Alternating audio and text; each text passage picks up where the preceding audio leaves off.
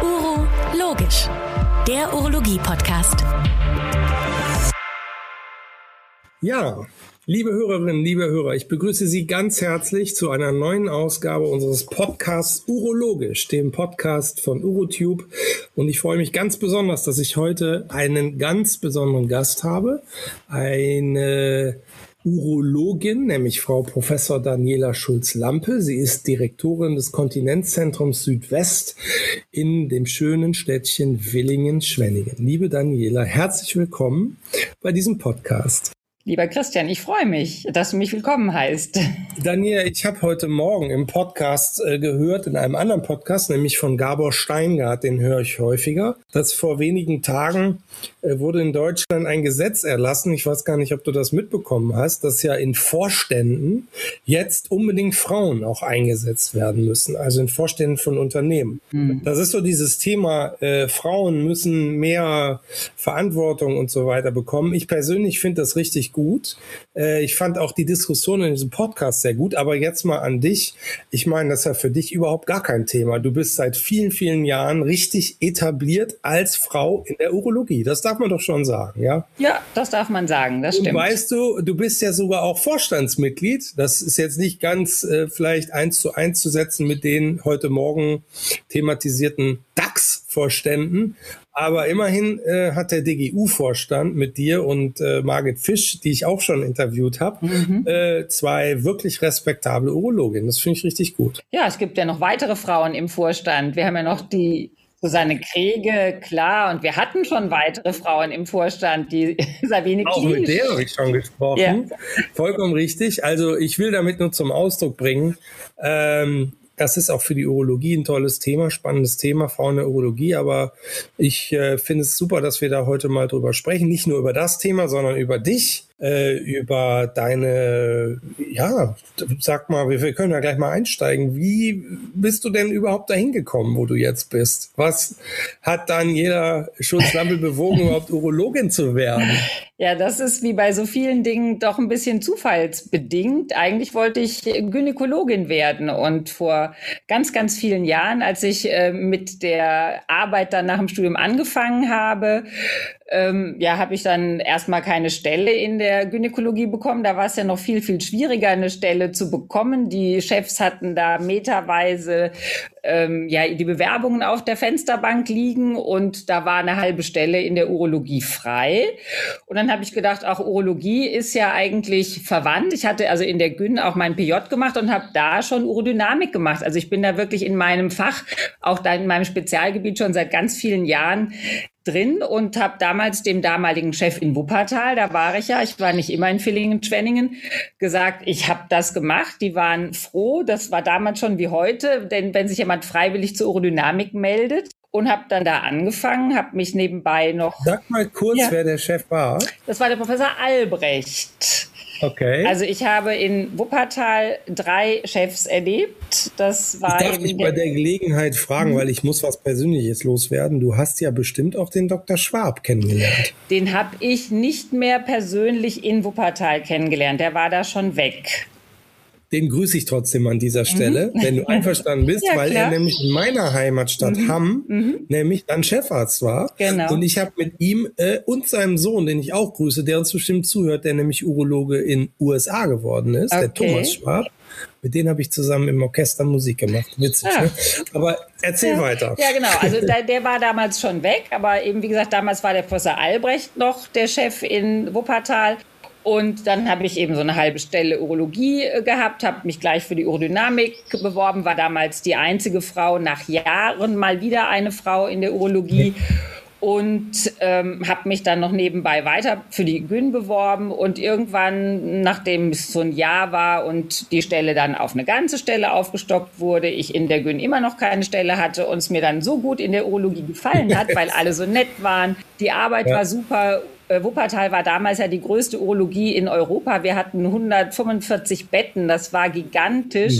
Wir hatten OPs schon in den ersten Wochen durften wir das machen und ähm, das wissen ja die meisten, die hier zuhören. Ich war ja da auch nicht alleine, sondern mit meinem Mann, dem Alexander Lampel. Wir sind ja beides Urologen. Es hatte uns dann wirklich da so gut gefallen, dass wir dann gesagt haben, gut, dann machen wir halt beide Urologie. Und so sind wir mhm. dann beide zur Urologie gekommen. Mein Mann wollte immer schon Urologe werden und ich bin dann ja der Zufallsurologe geworden. Ja. Ja, aber das ist, ist ein charmantes Detail. Finde ich auch nett, dass du das erzählst. Wir grüßen an der Stelle auch deinen lieben Mann natürlich. Mhm. Ähm, und in der Tat, das gibt's glaube ich nicht so häufig, dass Ehepaare Urologen dann noch in einer Klinik mhm. ähm, arbeiten und sich auch dann in eine gemeinsame Richtung auch räumlich, örtlich entwickeln. Das habt ihr gut hinbekommen, ne? Da musst du noch mal kurz erzählen, wie es weitergegangen ist dann. Genau, es gibt tatsächlich wenige äh, urologische Ehepaare, zum Beispiel die äh, Zwergels aus Homburg, die ja eine Zeit lang eben auch am gleichen Klinikum gearbeitet haben. Mittlerweile gibt es schon noch einige, aber eben, ich kann es ja erzählen, also ich habe 1984 angefangen, am 1. Mhm. November 84, also urewig her schon. Und da gab es tatsächlich nur wenige urologische Paare. Damals war man noch nicht verheiratet. Naja, dass wir dann uns zwar in die Urologie entschieden haben beide, aber wir haben uns trotzdem in der Urologie, die ist ja sehr vielfältig, mhm. wie wir alle wissen, schon unterschiedlich ähm, entwickelt. Also ich habe dann wirklich schon ganz früh die ähm, Richtung funktionelle Urologie, Kinderurologie ähm, gemacht, habe zwar auch die ganze große urologische, onkologische Operationen gemacht, aber mein Glück, dass ich dann eben auch ja mich dahin entwickelt habe, wo ich jetzt bin, war, dass wir dann als nächsten Chef den Professor Thüroff hatten, der ja von 1987 bis 97 der Chef in Wuppertal war. Und der hatte zu der Zeit ja einen großen Schwerpunkt auch an Inkontinenz. Er war ja damals auch im Arbeitskreis urologische Funktionsdiagnostik und der hat das natürlich und für mein Glück also sehr gefördert, dass ich eben in dieser funktionellen Urologie schon ja Erfahrung hatte. Mhm. Über ihn konnte ich dann habilitieren. Ich war in Schweden, habe neurophysiologische Untersuchungen gemacht bei der Neurostimulation und so konnte ich dann eben auch in diesem Gebiet habilitieren unter dem Professor Thüroff. Ich hatte dich eben äh, bei der Vorstellung, hatte ich äh, deinen aktuellen Titel ja genannt. Im Moment oder aktuell bist du ja Direktorin des Kontinenzzentrums Südwest. Mhm. Ihr seid ja gemeinsam dann nach Willingen-Schwenning gegangen. Erzähl mal ein bisschen so über deinen Alltag, wie du das da organisierst. Denn ich finde das nach wie vor, mhm. aus meiner Perspektive, finde ich das ähm, sehr, sehr speziell im positiven Sinne, mhm. dass ihr so eine Einrichtung mhm. dort, dass du das da, da lebst. Und äh, denn das ist ja häufig doch, ich will nicht sagen, ein bisschen Stiefkind in Abteilungen. Ja. Ähm, aber ich finde es, ich weiß, wovon ich rede, es ist schwer genug, so einen Schwerpunkt. Und du weißt ja auch, dass wir es hier bei uns in Altona auch versuchen, diesen Schwerpunkt Inkontinenz, äh, funktionelle Urologie aufrechtzuerhalten. Aber ich glaube, mhm. für eine normale Urologie ist das an sich gar nicht so einfach. Deswegen erzähl noch mal, wie ihr das organisiert und was ist das Besondere am Kontinenzzentrum Villingen-Schwenningen?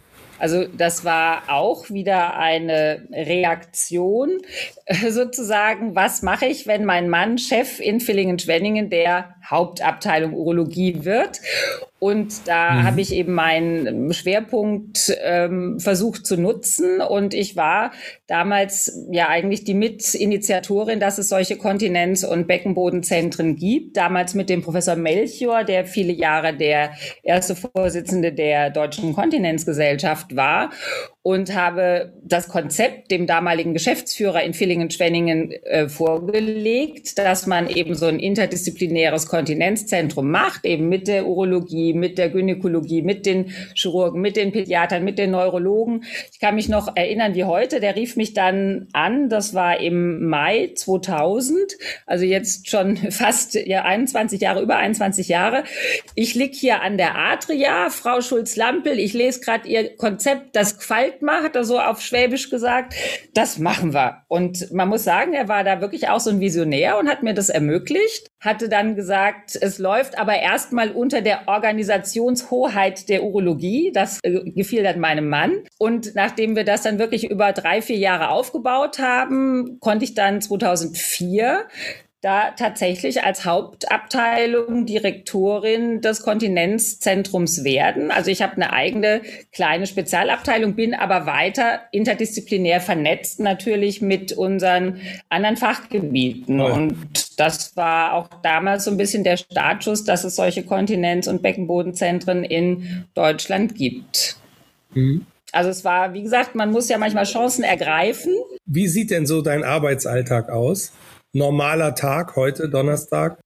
Ja, heute, also gestern war ein toller Tag. Da haben wir nämlich ganz tolle, viele Pathologien gehabt. Also es ist so, dass wir natürlich sehr, sehr viel Diagnostik machen. Also wir machen ähm, die ganze funktionelle Diagnostik, natürlich urodynamische Untersuchungen, Video-Urodynamik, dann ähm, andere Funktionsprüfungen, äh, Zystoskopien, das ist so in der Diagnostik. Dann machen wir die ganze konservative Therapie der sowohl Inkontinenz, Blasenentleerungsstörungen beim Mann, Frau und Kind. Dann äh, machen wir die operative Therapie, also wobei hauptsächlich das Kontinenzzentrum, ähm, sagen wir mal, die kleineren operativen Sachen macht, also sprich meine Abteilung, wir machen die Botox-Injektionen, wir machen die Neuromodulationen, die, äh, sag mal, operativen, äh, größeren Sachen, äh, die auch zum Teil stationär sind, die werden mhm. dann von der Urologie oder von der Gynäkologie gemacht. Also zum Beispiel dann die ganzen Bandoperationen, die Descensus-Operationen. Und ähm, ja, so verteilen wir dann eben interdisziplinär, wer für was zuständig ist. Oder unsere Chirurgen auch gemeinsam werden dann Operationen gemacht. Und ich bin dann sozusagen mehr oder weniger die Koordinatorin dieser ganzen Geschichte. Ja, ist super. Ist ein tolles Konzept. Konzept. Ähm,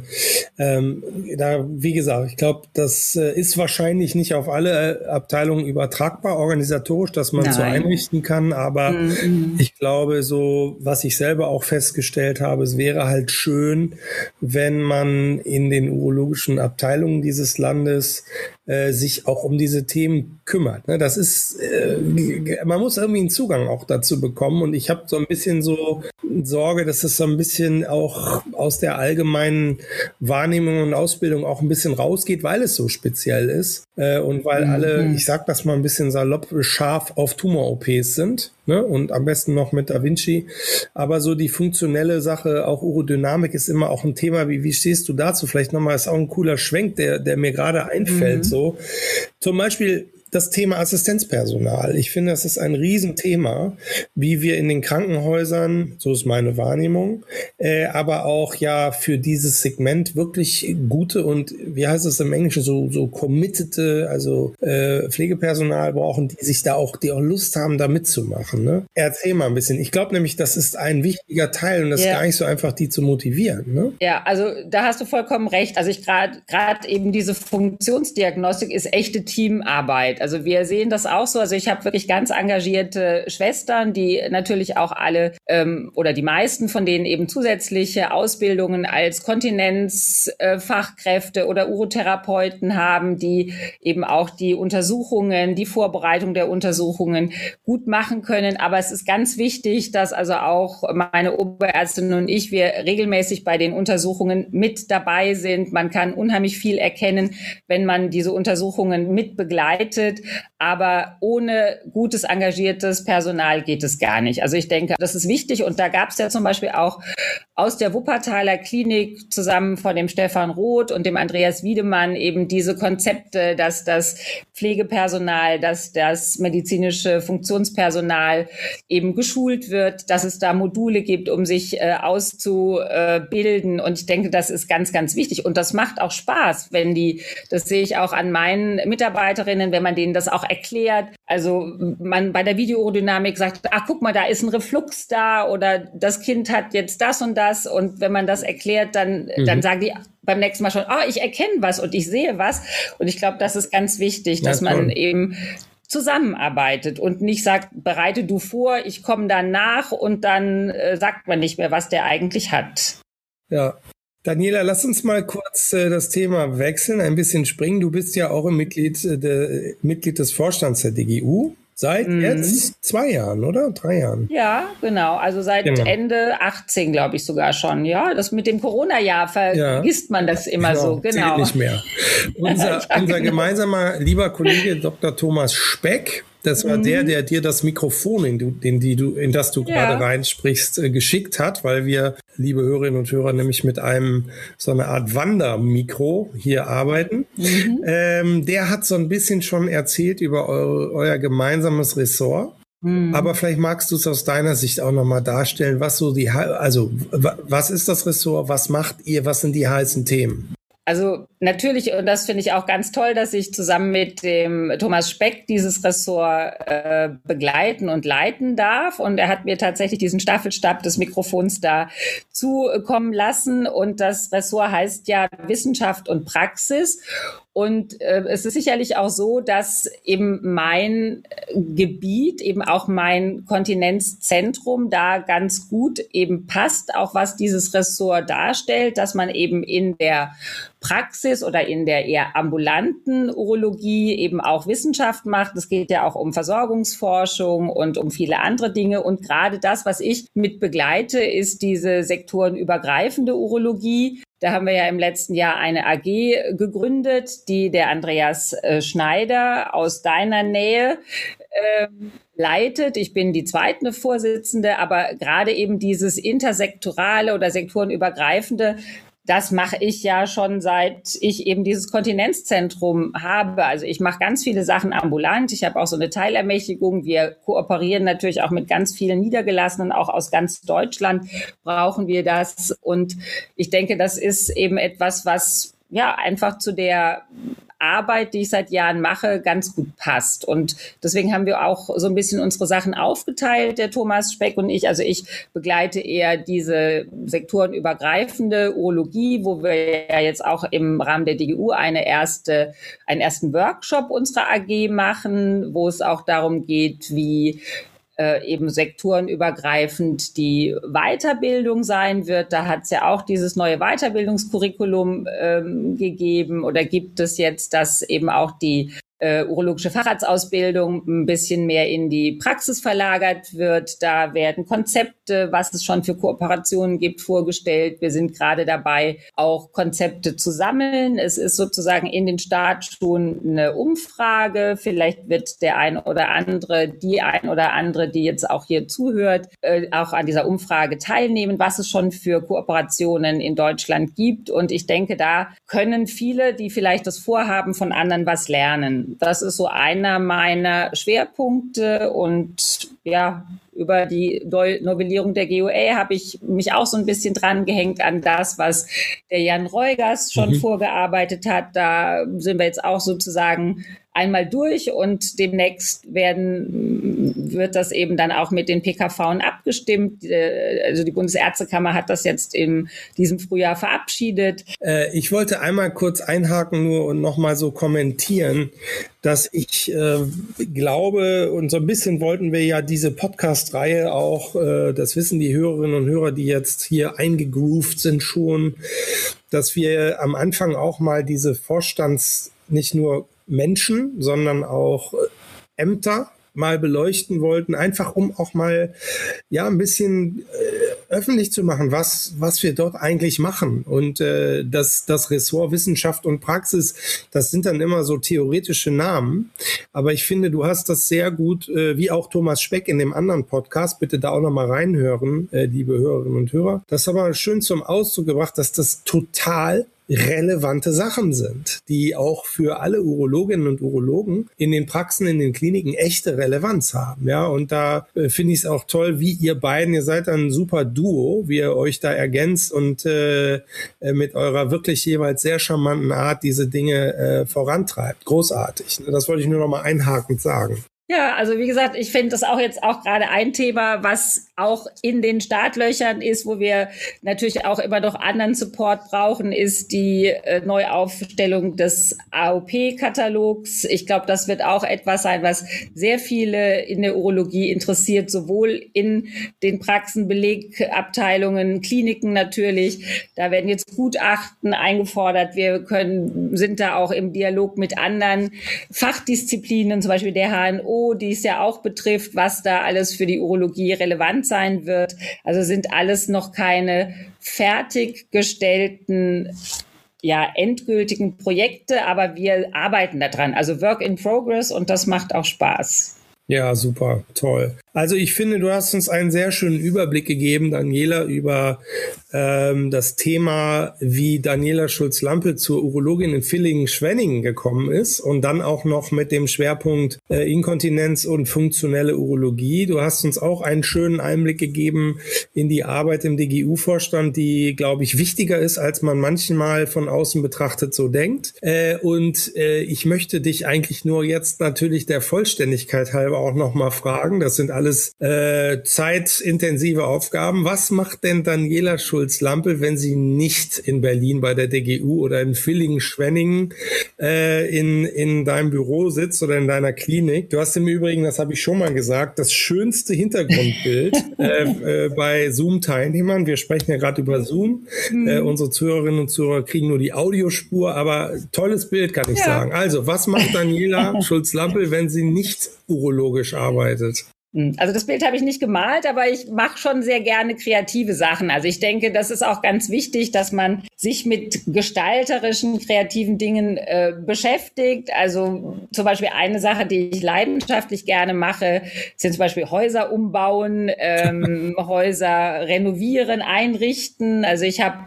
das Haus meiner Eltern in Spanien geerbt, was ich im letzten Jahr umgebaut habe, alles aus der Ferne, also delegiert aus Villingen, Schwenningen. Gott sei Dank geht das ja heutzutage. Bislang ja. haben wir es noch nicht schön genießen können, aber ich hoffe, dass es jetzt irgendwann in diesem Sommer sein wird. Ich äh, mache noch andere Sachen, also ich bastle gerne, ich häkle gerne, mache Handarbeiten. Das brauche ich abends beim, wenn ich mal Fernsehen gucke, sonst schlafe ich imperativ ein. Also mein momentanes Hobby sind Missoni-Decken, die ich mit Zickzackmuster rauf Ach, drunter. Alle Freundinnen bekommen das zum Geburtstag geschenkt, ob sie es wollen oder nicht. Ich muss dir geschehen, Missoni decken, da muss ich erst mal googeln, was das ist. Also das ich hoffe, das ist jetzt keine Muster ist ganz, äh, Deine Frau weiß das. Das ist dieses typische Zackenmuster dieser italienischen Modefirma. Okay. Und ich meine, das ist natürlich nicht so toll wie Missoni, aber ich mache Zackenmuster, Decken, die eben, ja, doch, die meisten doch sind ganz erfreut, dass sie das geschenkt bekommen. Und ich habe auch noch in Erinnerung, ich meine, du hättest mir erzählt, dass du zu deiner Zeit in, äh, in, in Wuppertal auch häufig zu Gast im Tanztheater von Pina Bausch warst. Ne? Mhm, das habe ich noch mhm. in Erinnerung, weil ich das auch immer sehr gern gemocht habe. Und äh, also ich glaube, damit kann man dich auch hinter oder aus urologischen Beschäftigungen weglocken. Ja, ich habe ja selber leidenschaftlich Ballett getanzt und das wäre tatsächlich äh, eine Alternative gewesen zur Medizin und mache das immer noch sehr gerne. Also ich bewege mich sowieso gerne, mache Tanz, Sport, Hundespaziergang. Also ich bin dann eher nicht so der Lesetyp, wenn ich mal frei habe. Also ich brauche dann was zum ja, bewegen und zum Kreativgestalten. Wenn ich mich hinsetze und lese, dann werde ich ja schnell müde. Sehr schön. Liebe Daniela, ich äh, finde, das war eine sehr runde Sache, meine Damen und Herren, liebe Hörerinnen und Hörer. Das war Frau Professor Daniela Schulz-Lampel aus Villingen-Schwenning. Wir haben einen sehr schönen Eindruck bekommen aus deinem Alltag und äh, was dich im Berufsleben antreibt, äh, was du versuchst zu bewegen und was du auch schaffst zu bewegen und was dich aber auch im Privaten äh, antreibt und was deine Hobbys sind. Das fand ich sehr schön. Ich bedanke mich für diesen schönen Podcast und sende dir mhm. sehr schöne Grüße aus Hamburg nach Villingen-Schwenningen. Tschüss, liebe Daniel. Ich sende dir sehr schöne Grüße aus Villingen-Schwenningen, wo es auch tierisch warm ist heute. Sehr gut. Alles Liebe. Tschüss. Ja, ciao. Uro Logisch, der Podcast von Urotube.